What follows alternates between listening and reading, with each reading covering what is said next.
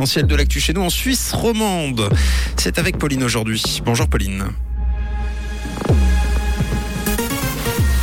Bonjour Mathieu, bonjour à tous. Le national dynamite les salaires minimaux cantonaux. Une unité spéciale peau à peau ouvre au chuve à Lausanne et du beau temps peu nuageux ce matin.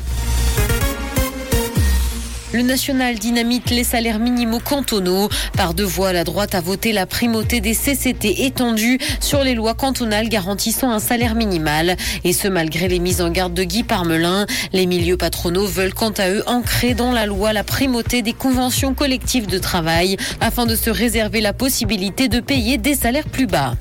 Une unité spéciale peau à peau ouvre au CHUV à Lausanne. Trois chambres vont permettre aux parents d'enfants prématurés ou avec des problèmes légers de ne plus être séparés de leur bébé. Le pot à peau a de nombreux bénéfices pour les nouveau-nés puisqu'il permet notamment de stabiliser la température, la respiration et le rythme cardiaque. Il aide également à diminuer la douleur et favoriser la prise de poids.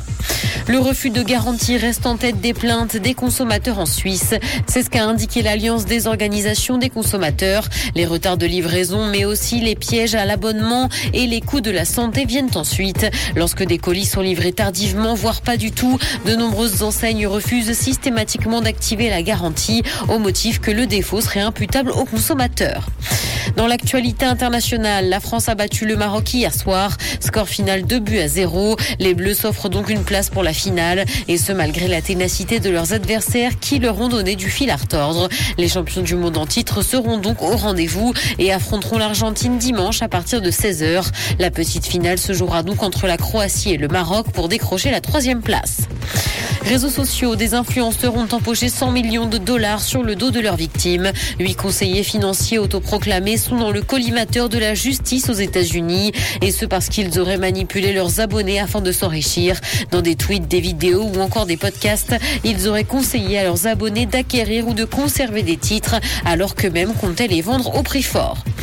Le producteur du show d'Hélène DeGeneres a été retrouvé mort. La police a découvert le corps de Stephen Boss sans vie dans une chambre d'hôtel, mais également avec une arme à feu. Il se serait vraisemblablement suicidé à 40 ans. C'est sa femme qui a averti les forces de l'ordre, constatant qu'il aurait quitté leur domicile sans voiture. Selon plusieurs médias américains, elle était complètement paniquée.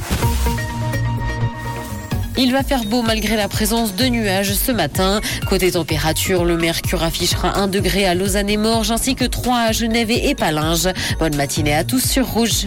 C'était la météo, c'est Rouge.